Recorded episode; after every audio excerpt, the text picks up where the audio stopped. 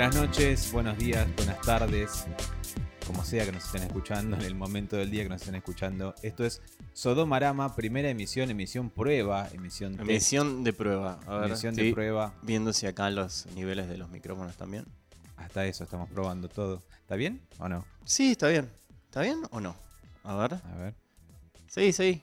Hola, hola. Vamos a hablar hombre cohete, hombre cohete, hombre Está cohete. bien, está bien. Está bien, listo. Si no, de última se arregla en edición. sí. Sodomarama es y será un podcast, veremos. eh, Si, si, si- Sí, se- sí, prospera. si prospera, donde analizaremos, comentaremos y diremos curiosidades sobre distintas películas eh, pertenecientes al cine LGBTIQ de todo el mundo. De Francia, de Estados Unidos, de Argentina, De Francia, de París. De Francia, París, eh, Nantes, eh, de todos lados. No, de todos lados, de España, de, de lo que sea. De la película LGBT que queramos comentar, la vamos a comentar, básicamente. Sí, eh, porque la verdad que hay mucho. IQ. Hay mucho cine, mucho cine y mm, pocas reviews, por lo que vi. Y mucho, eh, mucho cine LGBT. Tengo que decir IQ porque es más fácil LGBT. LGBT es como que para pa- mí engloba todo. Eh, vamos, sepan perdonarnos, LGBT es lo que venimos diciendo hace años. La Así es gente la, es la IQ forma más fácil. Sí, es la forma más fácil, pero eh, oficialmente es LGBTIQ, gracias. Bueno, y hay muchas buenas películas que no, de las que yo personalmente no he, no he visto que haya reviews en podcasts. Busqué y no encontré.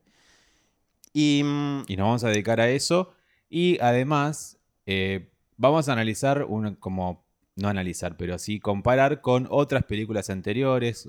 Vamos a ver hitos del cine LGBT, IQ. eh, sí, esas películas que hay que ver porque hay que ver sí o que sí. son de- a lo mejor tienen 40 años. películas que, que quizás ver. no viste que, y que a lo mejor están, mm, como ya se me ocurren dos, pero bueno, que, sí, que a mí también. fueron muy revolucionarias para su época. Y que- Probablemente sean las mismas dos que estoy pensando yo. Sí, eh, que pues te las hice que me las recomendaste Sí. vos. Sí. Eh, y que parece que, que- que son viejísimas, pero en realidad tratan temas que se tratan hoy entre las parejas homosexuales. Así que podemos analizar ese tipo de cosas también. Mi nombre es Axel. Mi nombre es Pablo y somos los, eh, de los, los productores de Intronables. Sí, A quien sea fan de Game of Thrones, hicimos Intronables hasta ahora, que lamentablemente terminó la serie. terminó la serie. y- pero es raro esto de estar haciéndolo de, eh, el podcast de A2, porque estábamos acostumbrados a estar con... De A2 era el programa que hacía Karina Mazoco. Sí. Así que podemos, Sos viejo, ¿eh? sí, podemos ponerle como nombre de A2. Y empezamos a... Ah, no, está mal. Zonas erógenas, cavernas Y húmedas. me, me acuerdo que decía cosas como, y como, como- como- Hacía como una voz de locutor y decía, y bueno, Mm, y sí. tocándote acá. la zona erógena y el pene se la- bueno pero no vamos a hablar de Karina Mazoco sino que vamos a hablar elegimos mejor dicho como primera película para analizar en nuestra primera emisión este es nuestro, en nuestra season premiere y season final. Sí, qué mejor que elegir una película que esté en cartel, que sea Exacto. conocida y de la que todo el mundo está hablando. quizás será la película LGBTIQ del año no lo sabemos todavía falta todavía el resto del Falta, año estamos en junio recién. recién en la mitad. Estamos hablando de Rocket Man, que funciona como película LGBT porque tiene contenido LGBT, o sea, es, el protagonista es el puto el más famoso de la historia, quizás, el putísimo. John. putísimo. Este, mm, sino que también funciona como biopic musical, género que debo confesarles a ustedes, y pues ya lo sabes, Pablo, yo sigo bastante y como que me vi todas las biopic posibles que hay, o sea, nombrarla y la vi, vi todas, básicamente. La de Rey, la de Rodrigo, la de Gilda, ¿La de quién? el Rey Charles. Ah, no, esa no la vi. Edith a hacer Piaf, una que tengo que ver. eh, La de Jimi Hendrix la empecé a ver y me dormí. O sea, vi casi todas. ¿Viste la de, de Carpenters eh, para vi televisión? Vi la de Carpenter Bien. para televisión. Vi la de Sony Cher para televisión. Vi todas Yo las. también. Sí, todo. La de Tina Turner. La de Tina Turner. Yo también. que What's Love Got to Do With It. Eh, no sé, hay que nombrar una y no la vi. Eh, Eh. y la vi toda, digo. Eh, ¿Hay de, si fallo algo. de Mamas and the Papas? No, no hay o de Mamas and Mama the Papas. Cass, No, no hay de Mama De cómo Cass. se murió atragantada con un sándwich de jamón. No se murió, es un mito. No es un mito. Mama Cass mencionada y van Mencionada en esta película, Van a una fiesta. Pero no la vemos a ella, ¿no? ¿O No. sí? Eh, estamos tomando vino, pero es de casualidad. No, va- no vamos a hacer esto siempre. No lo hemos decidido aún. No lo hemos ¿Por qué no? Para seguir con la tradición. Pero bueno, volviendo a Rocketman. em, ¿qué, ¿Por dónde empezamos? ¿Por dónde empezamos? ¿te parece Y empecemos por el principio, porque yo no soy muy amigo de las películas musicales.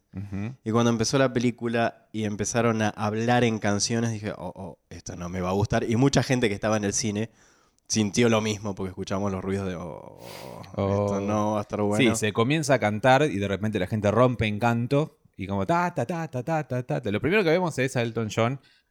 Antes de con- continuar, vamos Sí. a aclarar que no sabemos todavía si vamos a hablar de películas con spoilers, al menos no con el final. Claro, Va pero en este caso sí porque es, Es su historia. historia, es Wikipedia, es Google. Sabemos que no murió Elton John. por claro, ejemplo. por ejemplo. No Sabemos cómo termina, no, no Sabemos pasa cómo termina. Eh, bueno, comienza en Rehab y desde Rehab se empieza a contar la historia para atrás. Eh, algo que es bastante, no te digo común en una biopic, pero sí un recurso siempre es que yo te dije que si, como yo vi tanta biopic, si comienza de esta manera, yo digo, esto va a ser una mierda que es el típico cliché, que es la... ¿Que se está muriendo? No, el artista. eh, la gente, quizás aplausos en el fondo. El artista mirando al espejo. No da más. Más o menos como empieza Luis Miguel la serie. Claro, no da más. Qué sé yo, está cansado, reflexionándose a sí mismo o a sí misma. Línea de merca, quizás, qué sé yo. Y señorita Garland, señor Luis Miguel, le faltan cinco minutos y va a salir a escena. Y qué sé yo, y mira, y ahí te va todo vuelta para atrás a la infancia. No empezó así. Y sí, e- es la, es la clásica, porque la de Edith Piaf, más porque- o menos también se desmaya en el escenario, empieza más o menos así la Eh, película. Piaf se muere en el escenario, clase de Sí, malla no se muere. no se muere. Pero sí, Está bueno que haya empezado en Rehab. eh, Las biopics son así, eh, Sí. como decíamos. El talento, o sea, comienza así, por ejemplo, el cliché, como lo acabo de decir recién. El, el talento que no es descubierto hasta que es descubierto, lo descubren, pega un crowd show, pega dos discos, tres discos. El manager que lo descubre siempre está fumando un habano eh, y, y- y pega, pega, pega. Llega el típico montaje de la, los, eh, la tapa de los periódicos, la tapa de los discos, los charts, los charts subiendo, bajando. Bueno, de Citizen Kane estás, estás nombrando. Sube, sube, sube. Da, da, da, sí, parafernalia, todo. De repente, lujos, lujos, lujos. eh, orangutanes, oro, esto, lo otro. ta- Excesos, droga, droga, y, droga, sexo, droga. decadencia. Decadencia. Se la da contra, el contra el piso. Y ahí o se muere o se. o se redime y vuelve a tener una vida exitosa. Y con En esta John película todos esos clichés también están. También están están. todos los clichés de la biopic.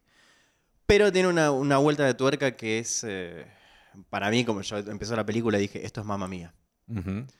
Y es mamá mía del Elton John.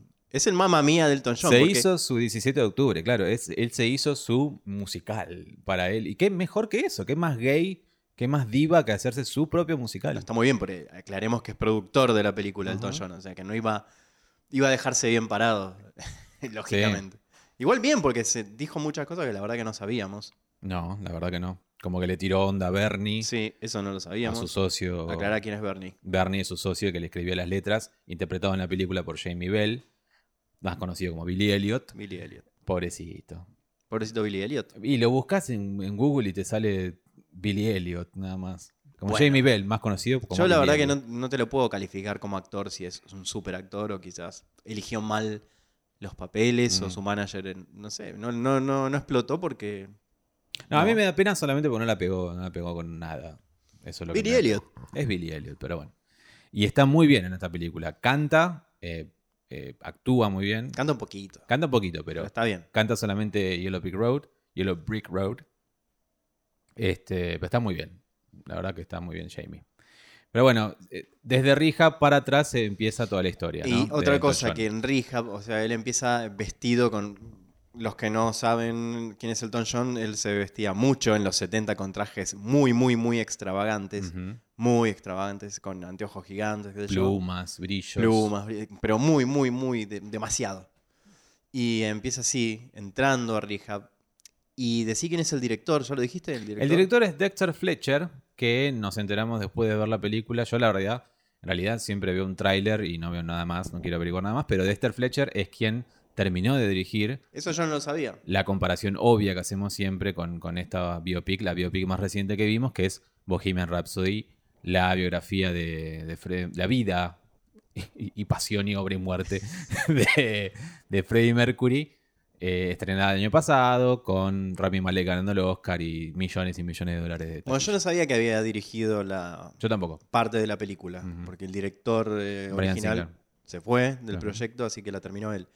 Y hay cosas que para mí eh, están prácticamente sacadas de esa película, como la primera escena que es cuando Elton John, esto te lo decía hace cinco minutos, Sí. entra a Rehab, hay un plano de un pasillo, él entrando y, y esta luz de atrás que ilumina como de forma etérea la escena. Túnel, la vida, la muerte. Sí, la vida, la muerte, cámara lenta. Bueno, y así en eh, Bohemian Rhapsody entra Freddie Mercury al hospital cuando se entera, al enterarse, o para enterarse que tiene SIDA. Y entra en un pasillo, el mismo plano, la, la- la misma luz de atrás que lo ilumina y, es- y esto como etéreo, mucho Sí. humo. Ahí se nota el sello del, del director o se autocopió, no sé. o si, No, si yo- dirige otra biopic va a ser de la misma manera. No he visto nada de él. Sé que hay otra biopic que hicieron de un No hizo esquiador. muchas películas. No, hizo muchas. muchas. Es más que nada actor. Su carrera es de actor, la de Dexter.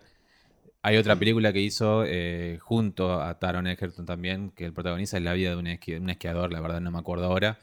Eh, La vida de un esquiador. La vida de un esquiador se llama, con él y Hugh Jackman. O sea que es su, yo te dije, es su actor fetiche. Y sí, le gusta trabajar con, con Taron Egerton, que ya vamos a hablar y hacer, hacer hincapié en, en su, su interpretación. mucho, no quiero Está tosiendo enfermarme. mucho, sí. Bueno, eh, acá me he anotado algunas cosas, así que voy a decirlo, pero antes quiero volver, ya que mencionaste Bohemian Rhapsody, a las comparaciones obvias y lo que atañe a este podcast, que es el tema LGBT, ¿no? Y, y ser... eh, La parte gay de la película. la parte gay de la película. Ser puto en una época que no es la actual, básicamente. Es Muy. Yo lo vi distinto porque en Bohemian Rhapsody, primero, Bohemian Rhapsody es la visión de Queen, de los sobrevivientes de Queen. Sí. Los que quedan de Queens, ¿cómo vieron la vida de Freddie Mercury? Sí. Por más que lo hayan. Porque a Freddie Mercury no, lo podemos, no le podemos preguntar. No me pueden preguntar, pero por más que, ponele, el guion se basó en un libro, qué sé yo qué, los productores eran Brian May y Roger Taylor, así que sí o sí la visión era la de ellos. Sí. Y a eso ahí se ve un poco perjudicado, porque queda como que la homosexualidad de Freddie Mercury es lo que lo llevó a. No, forma parte, no es que lo que lo llevó, sino que forma parte de su decadencia. Eso es lo que se, se ve en la No película. hay nada bueno respecto a ser puto en Freddie Mercury. Claro, O sea, en, en- en- joda, al menos en esa. sida, malas sí, compañías. exactamente. Drogas, sexo y muerte. Todo un conjunto, no, no separan muy bien eso. Cuando él estaba bien, igual no estamos hablando de otra película, pero no, No, no, pero para Pero cuando él estaba bien, viste que muestran la escena con la novia, o sea, su vida, entre comillas, grandes comillas, normal. Y después cuando, em- cuando empieza a vivir su vida homosexual es como su decadencia y... Es que hay paralelos, hay imposible, o sea, hay, es imposible no encontrar paralelos. Y en esta película también, o sea, mos- eh, se ve a Elton John primero con, con una novia, él, No. eh, igual, no, no, ya sé, el negro de la banda. de El la negro de la banda es su primera. El negro de la banda es su primer beso, su primera cosa que vemos. Nunca lo vemos como hetero, nunca lo vemos. Lo que sí me gustó, o sea, hay similitudes, pero lo que sí me gustó es que él nunca duda, no es que está diciendo, eh, ay, me despierto a la sexualidad, que es algo que es otro de los clichés de- del cine Sí, también. que la verdad que yo no sabía cómo era. su- LGBT. Como yo sabía que Elton John había estado casada con. casado, casada. Sí, con dos eh, mujeres, yo pensé que, no sé, como que no estaba muy seguro de su sexualidad, no sé. Ahora vemos, porque esta- si él es el productor ejecutivo, aprueba esta visión. O sea, esta visión, Y esa es, visión, total- es diferente a lo que yo tenía en lo, que se- lo que nos deja esa visión, a diferencia de la visión de Bohemian Rhapsody, eh, es que lo que quiere Elton John siempre quiso fue amor, que lo amen Sí. Y su conflicto no viene por el lado de la identidad o la orientación sexual. Su conflicto viene de nunca me van a amar, y se lo dice la madre en un momento, nunca te van a amar Sí, como se debe. claro. Eh, y eso es algo que no, no te digo que, que es, que yo me puedo relacionar, pero es como bastante común en la población LGBT mundial de cuando te das cuenta, Te vas a quedar solo, le dice te la vas a quedar solo y nunca te van a amar Y como se debe. ese- No vas a tener hijos. ¿no? Es una cosa que es bastante triste de darte cuenta de eso. Pero ese es un mensaje. O darte. que- o- o- sí, es un mensaje. salvo que tengas una familia súper, no sé, abierta, es como que es un mensaje bastante común de escuchar. Claro, porque estamos hablando además de otra época. Claro. Hoy ponele si me decís, no, mi familia está recula. Claro, obvio, sí, lo entiendo. obvio, claro. Estamos hablando de otra época, putos en otra época. Y ese mensaje es el que se recorre en toda eh, Rocketman. Él buscando amor, literalmente en la canción diciendo quiero amor al inicio, cuando. que es, es muy loco porque las canciones Mm.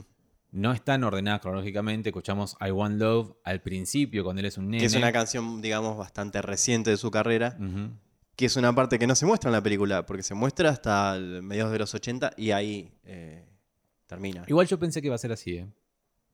Yo antes de. No averigüé nada, pero antes de, de verla, yo dije. No, yo no pensé. No, No, no, pensé van nada. a. ¿Qué van a mostrar? Él cantando con Eminem en el 2001 en los Grammys. Sí, no, O son- sea, es que justamente el momento en su vida personal que tuvo, eh, explotó comercialmente, tuvo todo el éxito, después tuvo la decadencia y después se recuperó, fue esa época. Esa época. Después claro. ya, digamos, quedó como una marca registrada, pero ya sin grandes saltos importantes en su carrera, salvo cuando ganó el Oscar por El Rey León. Por el Rey León, exacto. Y después no, nada, nada más.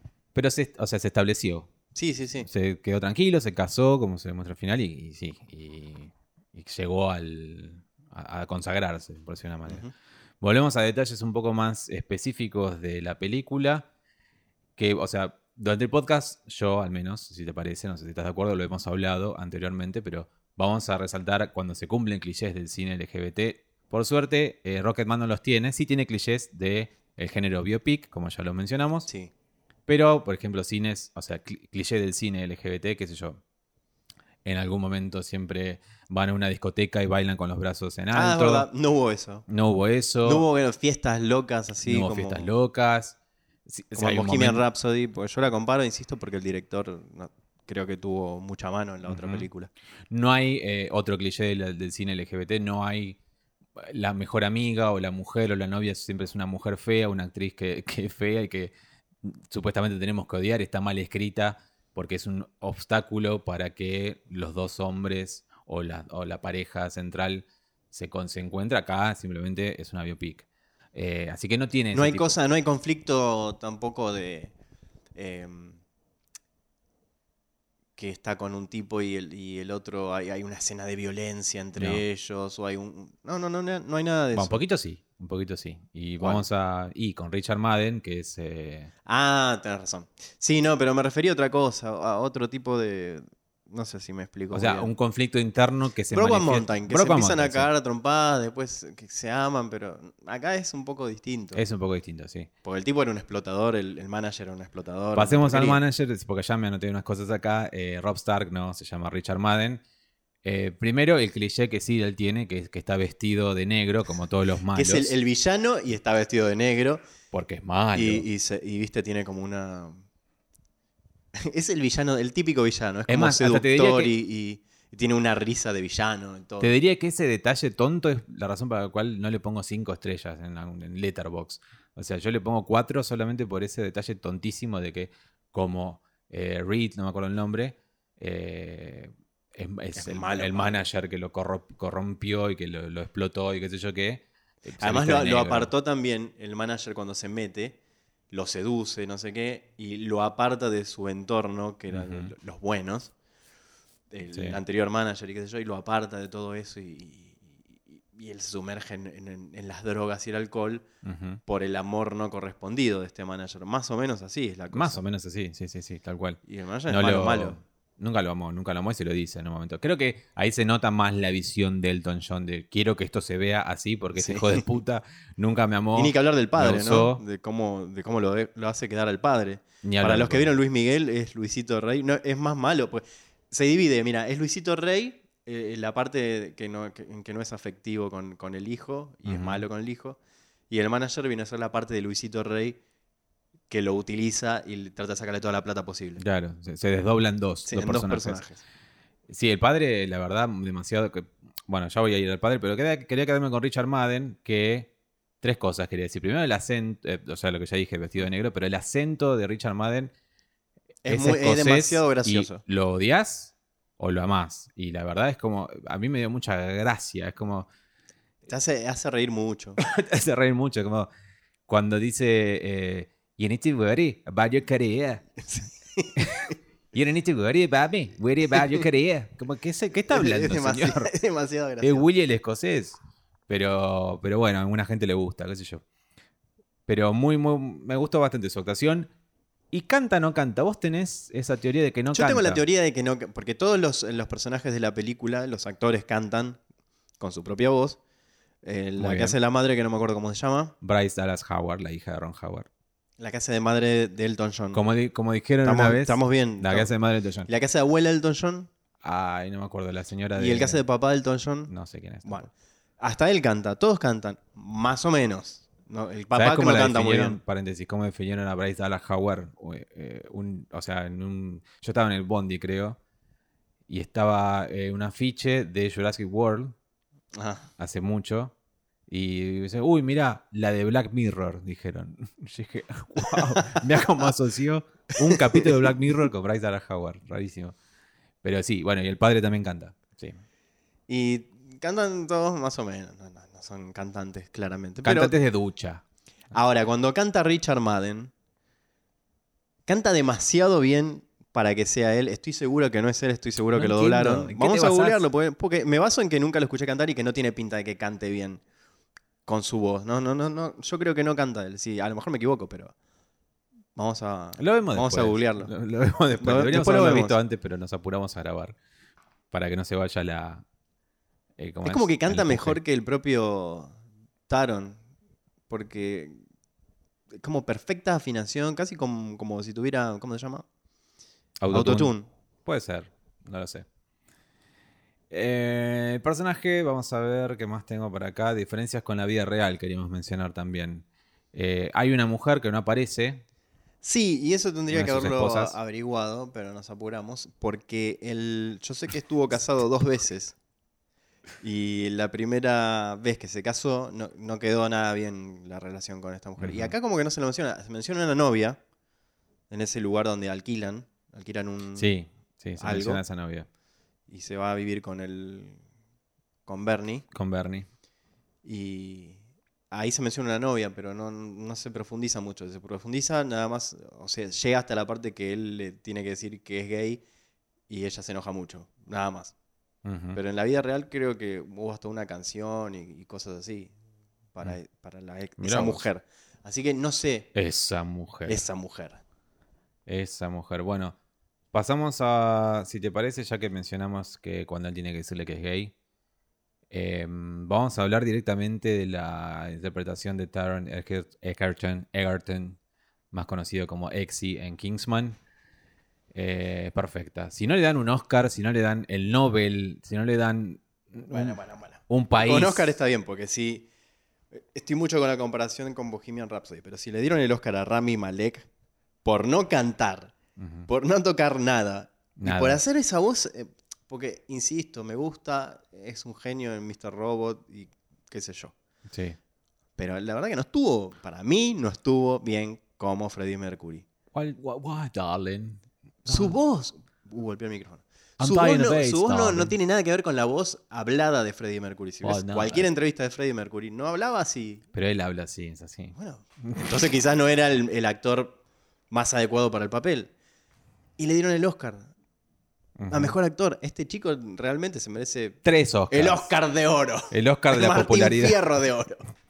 El Oscar de todos. Eh, canta, baila en un momento, Baila. toca todo. piano, eh, canta los gestos que le sacó Elton John. eh, Todo, sí, eso, los gestos.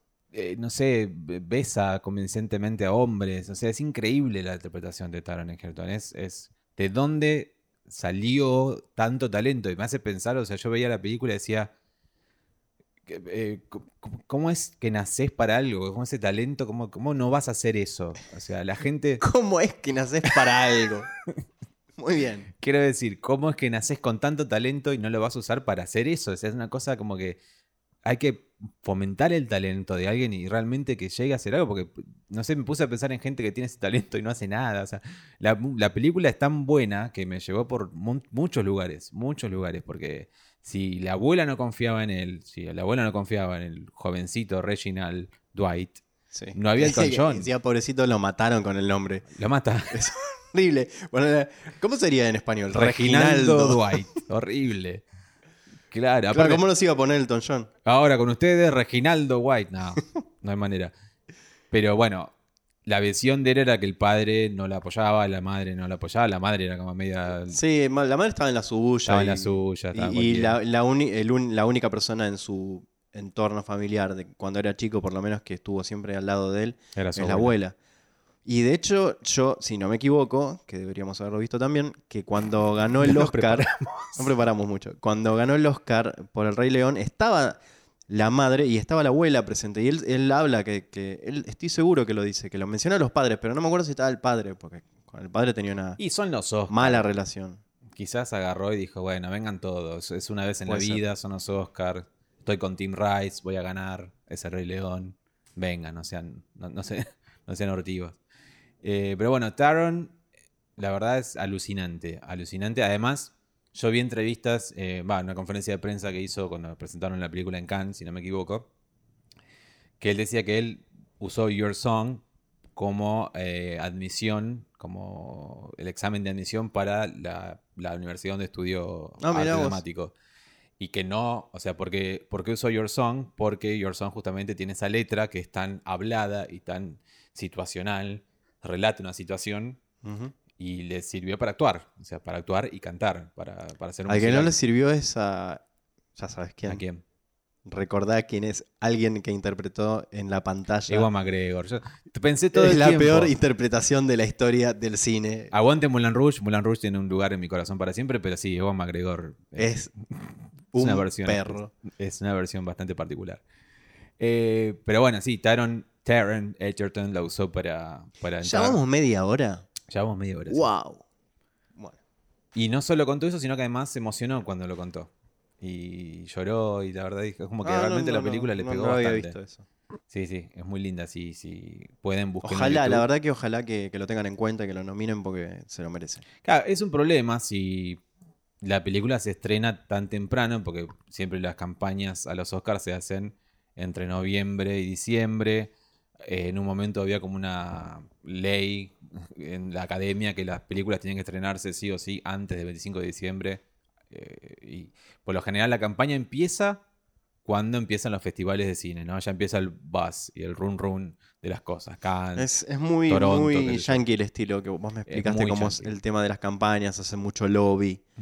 Entonces a veces no, no gana quien lo merece, gana quien hizo una mejor campaña. Y esto es una película que no te digo que es chiquita, tiene bastante budget, pero es eh, británica. O sea, van a tener que ponerle mucho, mucha pila Mucha para eso, mucha plata Mucha campaña. para, para llegar a la fe. Falta mucho para el Oscar. Sí, o sea, no, no hay que. Ojalá, no, eh, no ojalá, hace. pero- No, hace no, no alcanza con quererlo muy fuerte y dar una buena performance en los Oscars, sino que alcanza con que tengas una campaña bien paga y te banques meses y meses de entrevistas, promoción, almuerzos con gente de la academia. O sea que si Taron se pone las pilas, yo creo que nominado va a estar mínimo. Ojalá. Eh, Ojalá, ojalá que se lo hayan propuesto. Y por qué no un Jamie Bell como actor de reparto, que la verdad yo lo quiero. ¿Qué, qué- qué le Sí, pase? pero no. No, no, Bueno. no, no, no, no. ¿Qué más, a- ¿Qué más anoté? Mamma mía, no sé por qué puse esto. Estábamos ya en el bar. Alcoholizados, como siempre. Alcoholizados. Eh, mamma mía, no, mamma mía lo dije yo y, y está bien. A mí no me no, no soy eh, amigo de las películas musicales en donde se dialoga mucho con canciones, porque me parece no no es lo mío, no me gusta y me parece medio ridículo cuando de pronto están hablando y empiezan a cantar y a, a hablarse cantando. No no soy de los musicales. Y en esta película lo llevaron muy bien el, el balance entre diálogo actuado y entre, eh, en- entre eso y las canciones dialogadas, digamos. Sí, es lo que te decía, que si no, si te pones a medir neto, no hay tanta cantata. A mí me asustó el principio porque cuando empezaron a cantar y empezó una coreografía dije, esto no va a estar bueno. Porque ya con coreografía y con el, eh, con el tema de cómo se manejó la, la fotografía, no, el, el tema del, del uso del color, de donde él estaba coloreado, Elton John, o sea, bien saturado el color de Elton John de niño y de adulto, y el resto desaturado, dije, ay no, esto, esto va a ser muy feo, van a querer hacer, va a ser una mezcla entre La La Land y Mamma Mía y va a ser una porquería. Pero sacando eso, ahí empezó a fluir la película bien y me es gustó. que maneja muy bien la fantasía. Maneja muy bien la fantasía. Esa era una fantasía de él, el niño. O sea, abre con The Bitch is Back. Eh, desde Ujú. el niño, colores, esto, lo otro, el de grande, qué sé yo. Y, y- y ahí, pum, se quiebra la fantasía. y maneja muy bien ese ritmo. Y de repente, cuando Rocketman, él se realmente se convierte En un cohete. en un cohete literal y va volando, y es hiper cheesy, hiper Sí, ordinario. pero, ahí, pero claro, a esa altura de la película, a esa, cuando ya llegaste a esa altura de la película, eh, ya estás eh, ahí Ya adentro y estás te en el gusta juego. esa fantasía. Eso está bueno. ¿Sabes qué no me gusta a mí, por ejemplo? Eh, que es algo que ya, ya estamos hablando de musicales, no me voy a extender, porque tampoco es que me quiero extender en esto, porque no es la idea del podcast. Pero lo que sí maneja bien es eso que vos decís, Rocketman, pero lo que manejan mal, por ejemplo, otros musicales, como por ejemplo, se me ocurren las, las cosas que hace Rob Marshall, como Chicago o como Nine, que es que los números musicales... Películas que no vi porque no me gustan los musicales. Bueno, los números musicales se hacen como en una especie de escenario siempre. Y creo que es lo que hizo también con Mary Poppins. Ah, No, está, no es que yo me paro ahora y te digo, la cosa es que está pasando aquí, y podemos cantar y todos bailamos y de repente salen bailarines de todos lados. No, es como que la historia pasa por un lado, lo hablado, y lo cantado pasa en un escenario. mm. En otro escenario. Eso creo que me va a gustar lado. menos. si eso bastante, ba- bueno, eso pasa en Chicago, que es un momento que ya te cansa un toque. Pasa en Nine, que es un embole, porque justamente pasa eso, como que est- está toda la, la vida hablada de, de este símil Federico Fellini, pero todos los musicales están en otro lado, en un escenario. Entonces es como feo. Bueno, entonces, eh, en ese sentido no... en ese sentido no cae. En, en no cae no en, cae en ese tipo de clichés de- del musical. Creo que por eso, para el público que no es de, de consumir musicales, es- No se está asusten, bueno el balance. claro, no se está bueno el balance y, y te- si te dejas llevar por la película, te metes y, y- y está bueno. Ujú. Justamente que vimos hace un rato la- una review de Chris Stackman, que, me gusta mucho las reviews que hace. Dice, lo- a él no le gustan mucho los musicales, sin embargo acá es como que te, te entretiene. La película no decae. No. No, no sentí que, hubo- que una meseta como pasa en muchas películas donde, bueno, esta parte está de más. No, yo no sentí eso. Estuvo, No, la verdad que no. tuvo un ritmo bien fluido. No le sobra nada. No, no le sobra nada.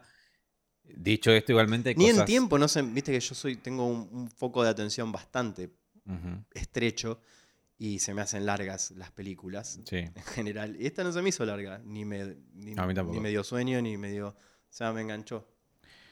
Eh, no, o sea, no es que es mérito de la película que no te duermas, pero la cuestión es que el, Eh, yo creo que sí, el- el- la forma de calificar, mi forma de calificar una película es es, dormirte o no. es- Claro, es un termómetro natural. A ver, si me duermo, falló. No, y si no, me duermo, está todo genial.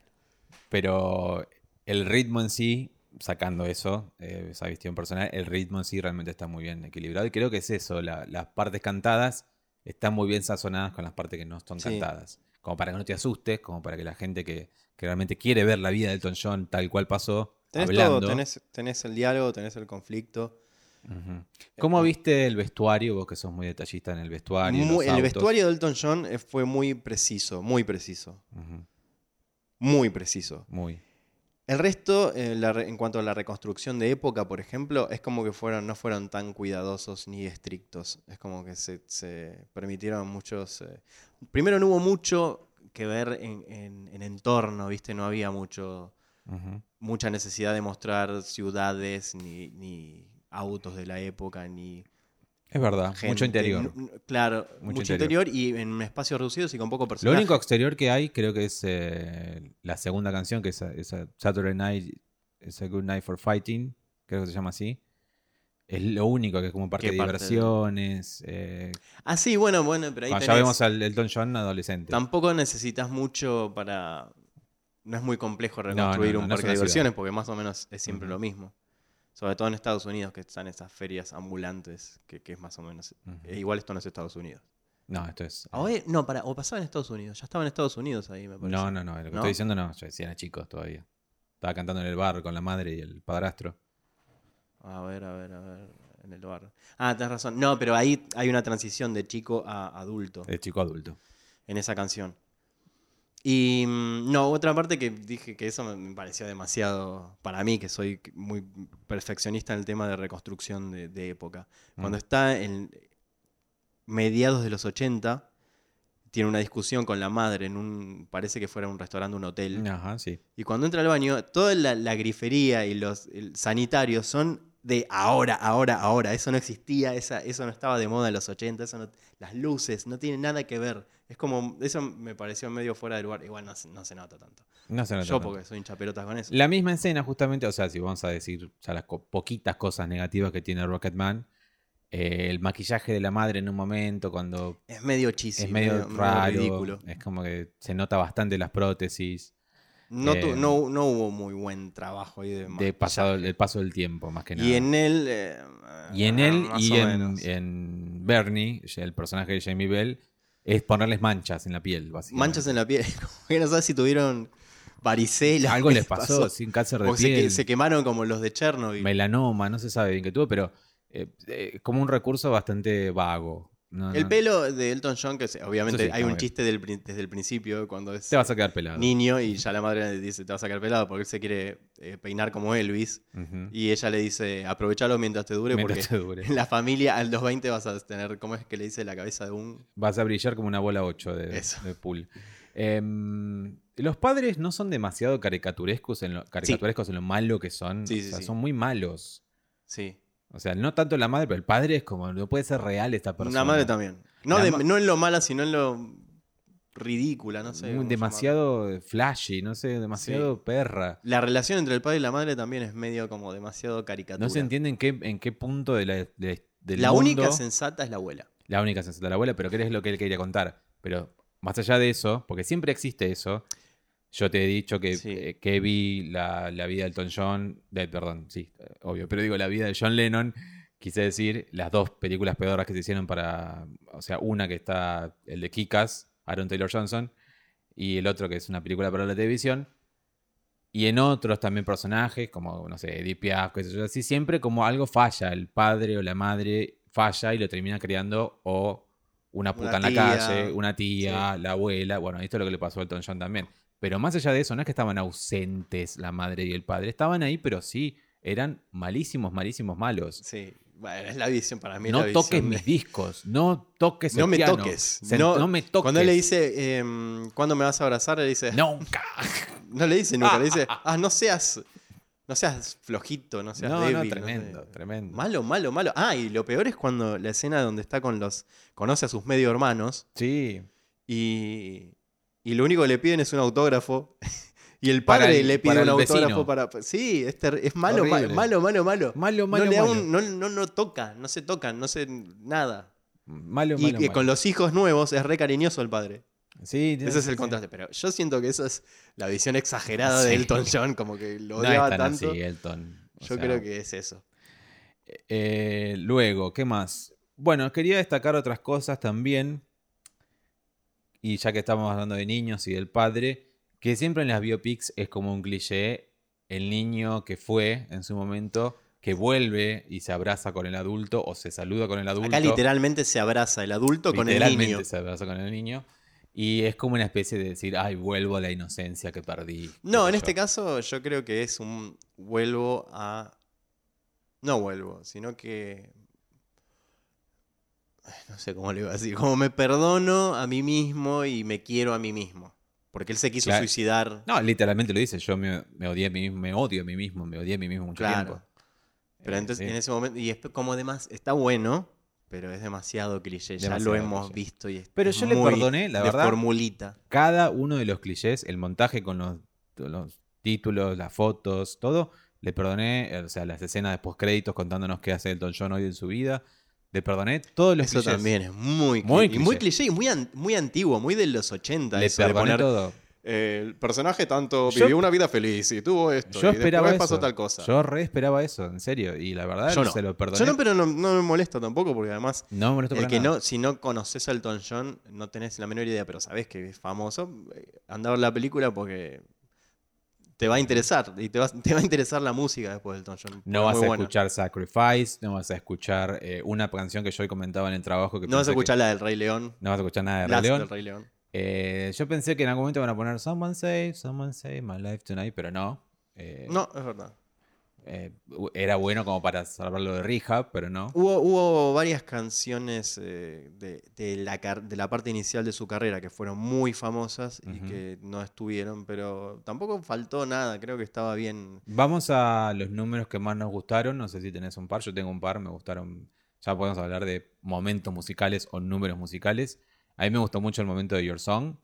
eh, casi. Sí, porque me parece que es el más orgánico porque pasa en la casa. en Que su además casa. también es otro cliché, es el momento eureka de todo, de toda biopic musical, ¿no? Es como que, wow, el hit.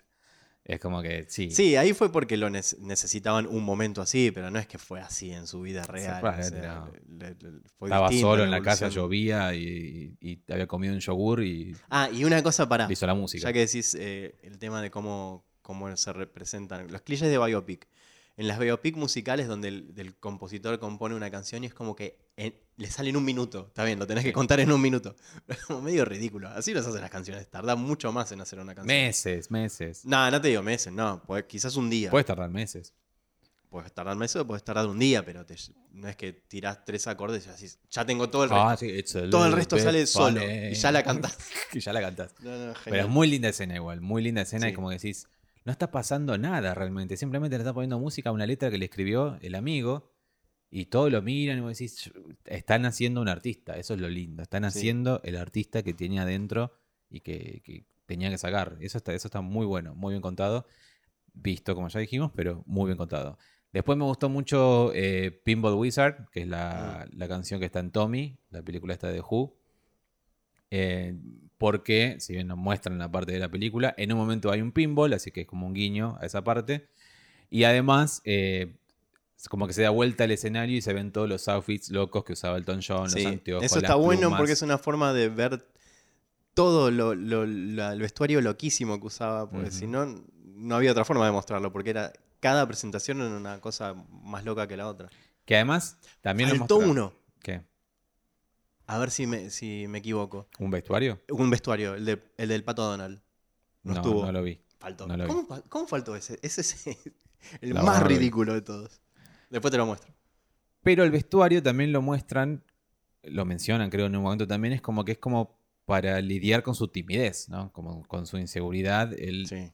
No es que él quería hacer, llamarla, o sea, sí quería llamar la atención, pero no es que lo que hacía por una cuestión de expresarse a nivel Mm. drag, a nivel eh, eh, disruptivo, a nivel... Él quería, expre- o sea, quería resaltar y no Él lo podía quería hacer. no mostrarse, eh, no mostrar su verdadero su verdadera personalidad, que era muy tímido y, y con cero confianza en sí mismo. Entonces, que. Bueno, y de hecho ahí te lo tenés en una escena que está en el tráiler, además no estamos spoileando nada, cuando se pelea con Bernie, le dice, la gente no viene a ver a Reginald, viene a ver a Elton John, ¡ah! Sí. y se va y después dice, perdóname. Sí. Eso era él. él. él no es esa persona extravagante que tiene los, los vestuarios así y qué sé yo, él es una persona tímida que quiere amor y nada más. Por eso me gustó ese número, porque representa como la, la- la cima de toda su, su parafernalia de vestuario. Y, y también no me gustó tanto Tiny Dancer como está puesta, fue como le cambiaron el tempo, bastante rara, no le, no le entendí la vuelta Sí, hubo dar. algunos unos cambiecitos también en las letras como para que Sí. encaje con la historia. Pero está bien. sé Y Rocketman. Rocketman, como ya lo dije antes, eh, con él transformándose literalmente en un cohete. Y I'm Still Standing, que es la Ah, recreación. eso es genial. La recreación, si lo pueden ver en YouTube, o sea, va- va- si ven la película, es está- porque están escuchando esto porque ya vieron la película, pero si pueden buscar el video de I'm Still Standing, está recreado creo que escena por escena. No, yo creo, yo creo, esto es lo que yo creo, es que usaron la- el video original y lo superpusieron a él. Eso es lo que yo creo que pasó. Yo creo que no, ¿eh? Ahora lo vamos a verificar. Yo Pero creo que no, ¿eh? Creo que hicieron eso, porque hay una diferencia es en- así, en la bien textura. igual. Hicieron la, la gran Forrest Gump para mí. O sea, lo superpusieron a- al actor en el video original, reemplazando al John. Estoy seguro, así, ¿eh? no me di cuenta. Bueno, genial. Así, Pero, no me di bueno, cuenta. Yo creo que lo noté en algunas cosas. Pero bueno, esos fueron mis números favoritos. No sé si tenés algunos otros. No, ahí tenés, ese fue mi favorito. I'm Still Standing. Sí, por, por, porque es uno de los videos más gays y ridículos de la Hiper, historia. hiper gays, teniendo en cuenta además con que el- eran los además 80. es genial que fue en los, en los 80 y con, el- con la gente que estaba en la calle de verdad mirando Mm, mientras sí. filmaban el video. Eso es buenísimo. Muy, muy, muy, muy buen video, muy bizarro, la verdad. Y creo que está, no sé si lo he visto en rankings online como los videos más bizarros de, de la historia, porque sí, lo- realmente lo es, pero es Elton John, ¿qué le puedes pedir? y Eh, además estaba ya en una época, en la vida real estaba en una época difícil de drogas. De drogas y, y excesos. Si bien en la película lo muestran como, bueno, acá salía adelante, en realidad en la vida real no había salido adelante todavía. Vamos a adentrarnos un poco, vamos a, ya vamos cerrando, por la verdad no hay Sí, mucho más para decir, pero quería destacar esto, que lo vamos a destacar siempre en cada uno de los podcasts, que es cómo está mostrado el sexo entre... Eso quería hablar yo. Eso también. quería hablar también yo. eh, cómo está mostrado el sexo en, eh, en las distintas películas que analizaremos.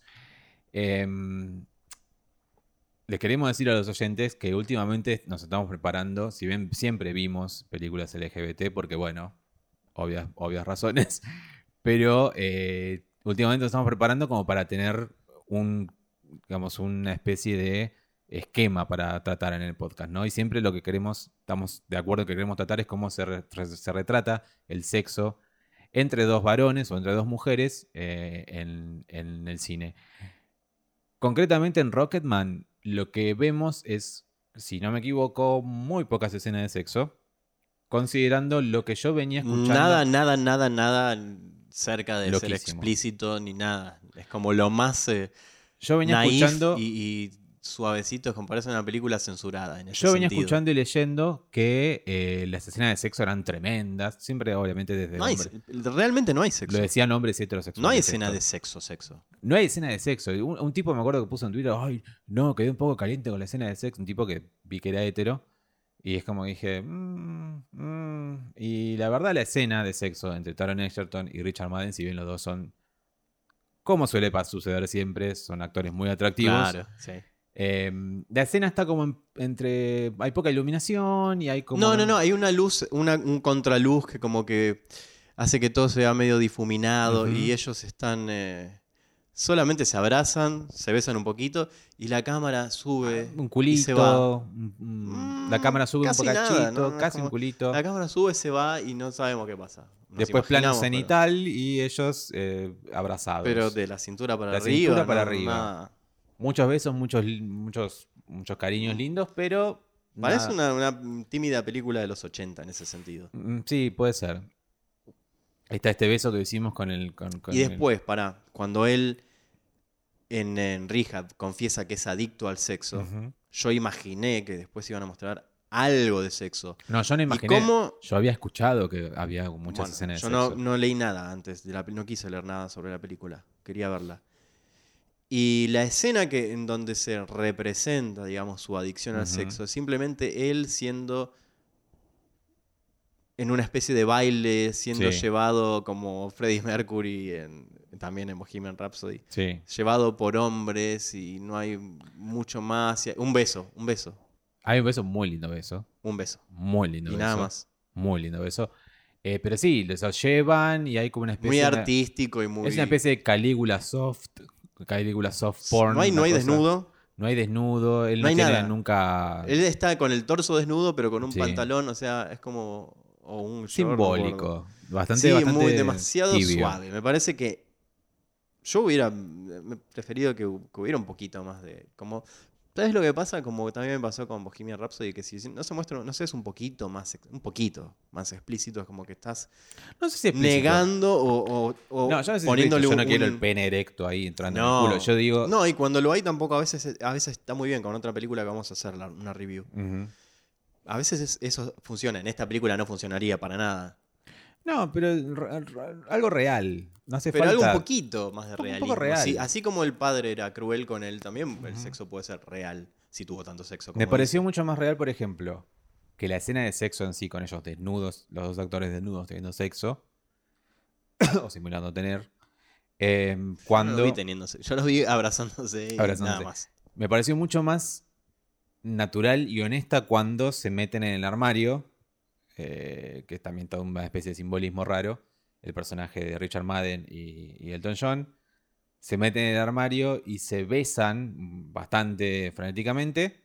Y le dice como, ¿qué quieres, qué quieres hacer conmigo? "Ah, quiero almorzar con vos, no sé, una cosa así. Y, le- y por un segundo le muerde el dedo, una cosa así. Yo dije, esto, esto realmente es mucho más superior a la escena de sexo que acabo de ver recién. Sí, es cierto. Es mucho más sincero. A Mucho escena- más orgánico, sí. A la escena de sexo que es eso, le faltó ser orgánica. Y no, no, no, yo no pido que me que sea gráfica, Quizás, que sea quizás es el estilo de este director, porque pasó en el en Tiene Bohemian miedo, Rhapsody, pasó más o menos lo mismo. Y, y cuando empieza a ponerse a hablar de temas, eh, entre comillas, difíciles, es como que pone un humo y cosas que te lo, te lo borronean un poco y lo, lo- Es que lo vuelven como algo etéreo.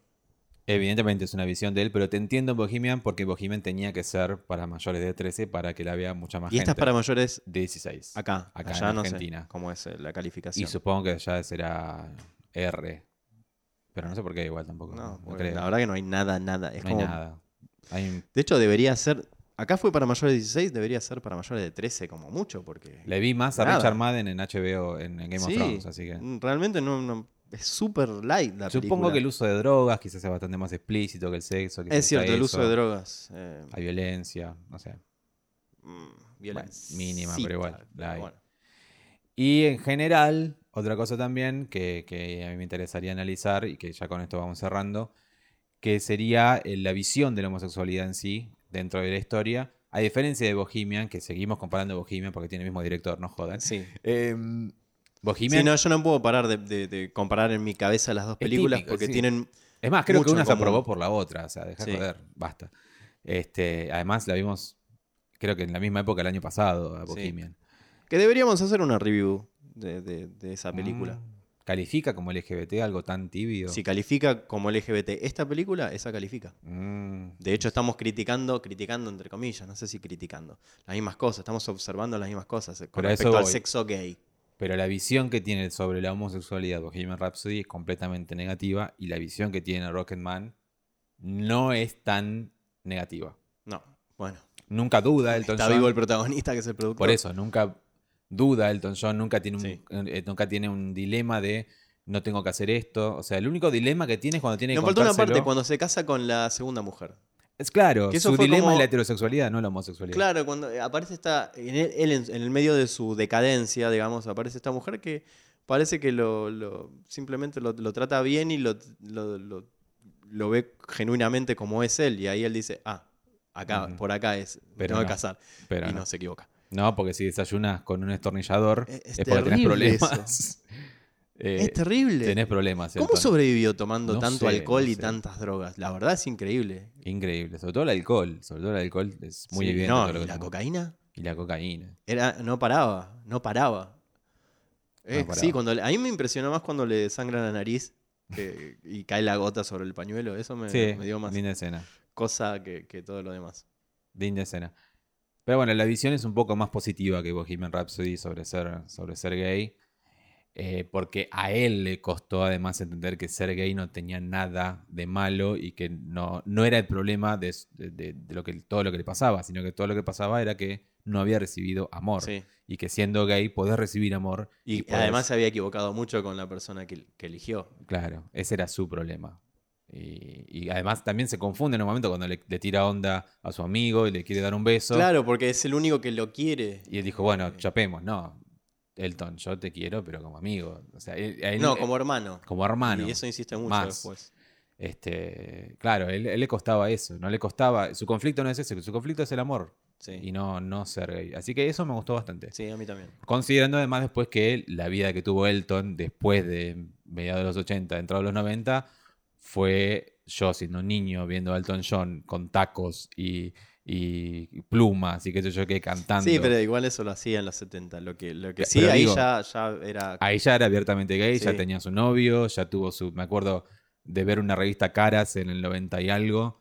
Sí. La fiesta de Halloween de Elton John y él disfrazado de la reina Victoria y su marido también, de, su novio en ese momento, de la reina Victoria. Y yo decía, ¿qué les pasa a estos tipos?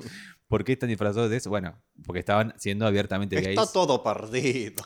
Eran- Se perdieron los valores. Se perdieron los valores. Eran millonarios y hacían lo que, lo que querían. Bueno, y eso hablaba en Elton que finalmente tiene un final feliz. Y, y además el detallecito de que al final dice, yo ayudé a los enfermos de SIDA. Ah, no, pará, eso quería decir. Un cliché de película gay con un personaje que vivió los 80 y los 70. El protagonista no muere de sida. No muere de No SIDA. muere de sida. Muy bien, muy bien logrado. Ah, no, obviamente que no. Pero creo que lo incluyó al final eso, Elton, para decir, miren, a diferencia de la otra película que, que criminaliza el SIDA, yo ayudé a los enfermos de SIDA. Eh, me gustó. Chau. Chau. Hasta la próxima emisión de este podcast. Esperemos que guste, que, que les interese y, y que hablemos menos la próxima. Que hablemos menos la próxima, sí. Esto fue Rocketman. eh, analizaremos otra la próxima vez. ¿Qué puntaje le pones de 1 a 5? Vamos a imaginar para la próxima que, Cuatro. cómo le llamamos a nuestro puntaje. ¿4? ¿Cuatro qué? ¿Cuatro estrellas? Y 4 sodomitas. Cuatro sodomitas. Me gustó ese. Cuatro sodomitas de cinco, exactamente. ¿Vos? Yo también le voy a poner. o, no, le voy a. Para, para diferenciarme, 3 y medio. Muy bien, para diferenciarte. 3 y medio sodomitas de 5. Nos vemos en la próxima película que analicemos y los queremos mucho. Listo, chau. Chau.